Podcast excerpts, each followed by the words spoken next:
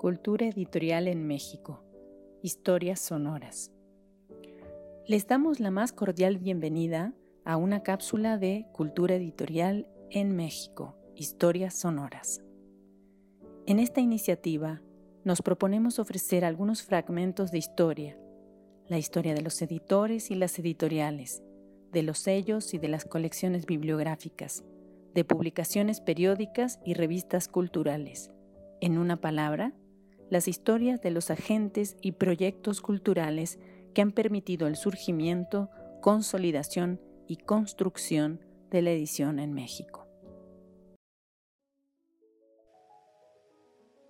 La imprenta del Instituto Científico y Literario del Estado de México, 1851-1889. Investigación y texto a cargo de Marina Garone Gravier e Iván Pérez González.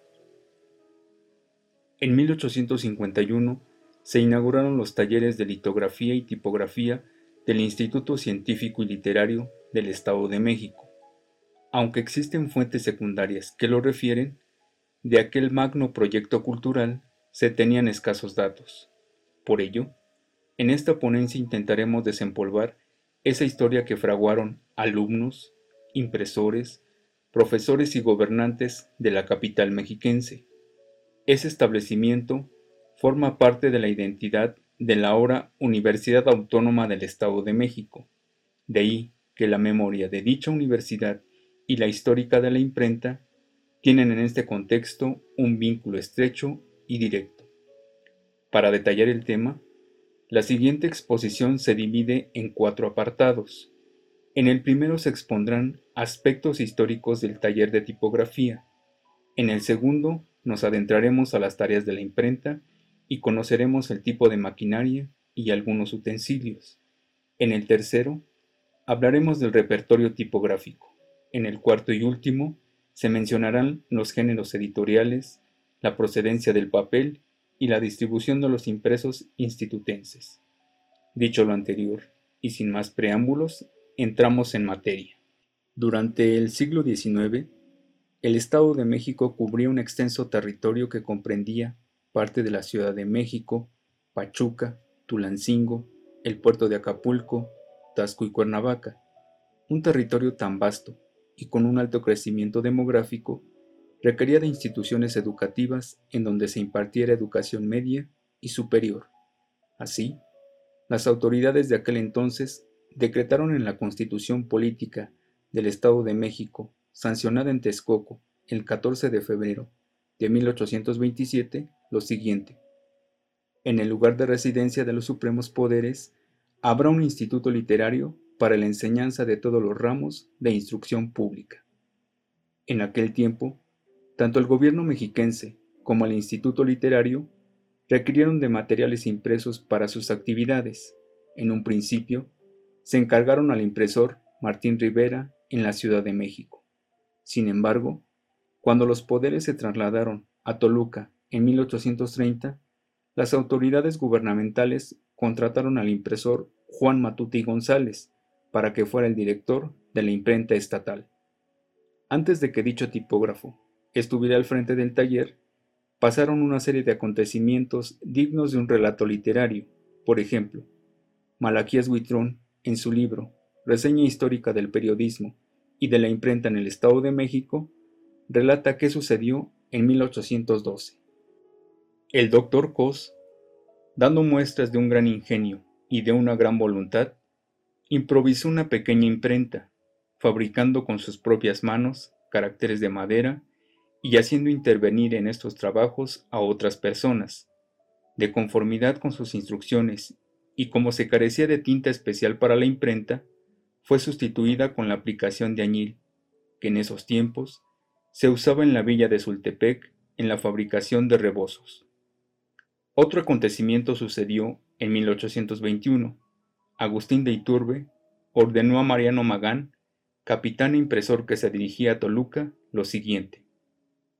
Para que esté más inmediata, se refiere a la imprenta, y pronta para lo que se ofrezca a cada instante, y reciba usted, José Mariano Magán, e imprima todo papel en concepto de que traslado esta orden al teniente coronel don Ramón López Rayón, para que franquee y tenga los auxilios necesarios tanto para su viaje como para establecerse en Toluca.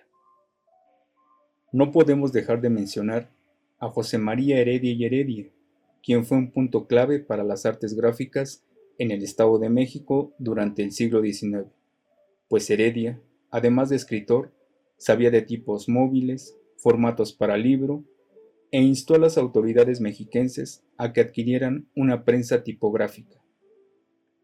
La imprenta del gobierno mexiquense duró de 1830 a 1837. Esta etapa fue el preámbulo para que después otros impresores toluqueños se dieran a conocer, como Manuel R. Gallo, los hermanos Atanasio y Juan Quijano, Manuel Jiménez, A. Campos Vega, Loreto de Jesús Casabal y su esposo Abraham López, entre otros. Para 1850, la presidencia de la República la ocupó Mariano Arista. Noticias de índole político y económico se podían leer en el Monitor Republicano, periódico de gran trascendencia para el siglo XIX. En ese mismo año, estuvo como gobernante del Estado de México Mariano Riva Palacio, hombre aficionado a las artes, quien el 29 de enero de 1850 dirigió una carta a su amigo, el impresor jalisciense Ignacio Cumplido. En la misiva expresó, Mi estimado amigo, me resuelvo a comprar una litografía y destinarla para el servicio del gobierno del Estado o para el Instituto Literario del mismo. Como se observa, ya desde 1850, el Instituto Literario contó con una prensa litográfica. Será hasta 1851 cuando se inauguraron los talleres de artes gráficas. De acuerdo con Víctor Ruiz Mesa, 1851 fue año de oro para Toluca. Veamos por qué. En aquel periodo, la capital mexiquense inició una época de bonanza que se manifestó en el impulso a los proyectos culturales y educativos.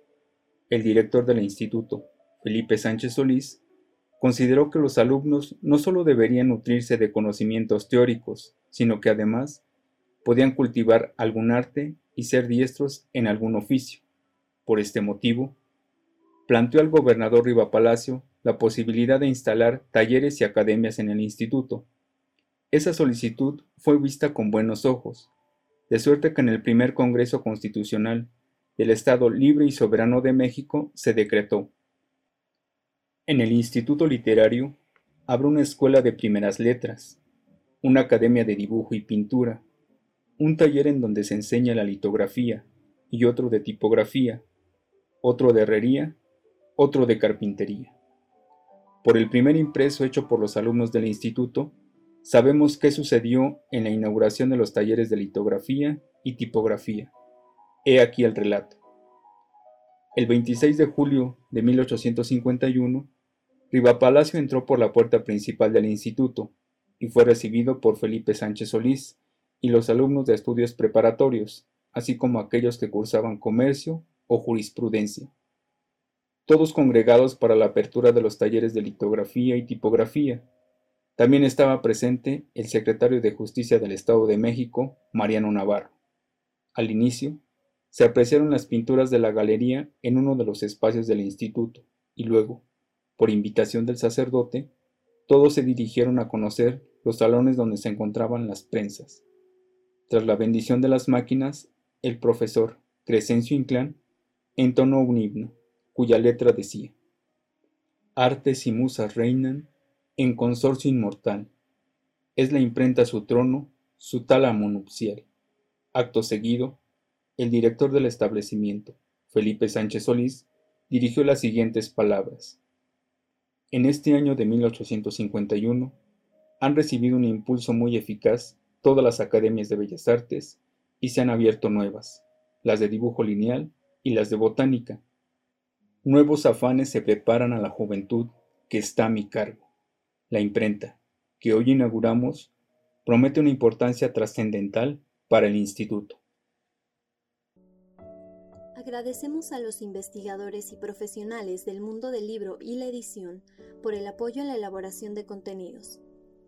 Los interesados en proponer nuevos contenidos, no duden en escribirnos a culturaeditorialmx.gmail.com Los invitamos a seguirnos en Cultura Editorial en México, Historias Sonoras. Gracias por su atención.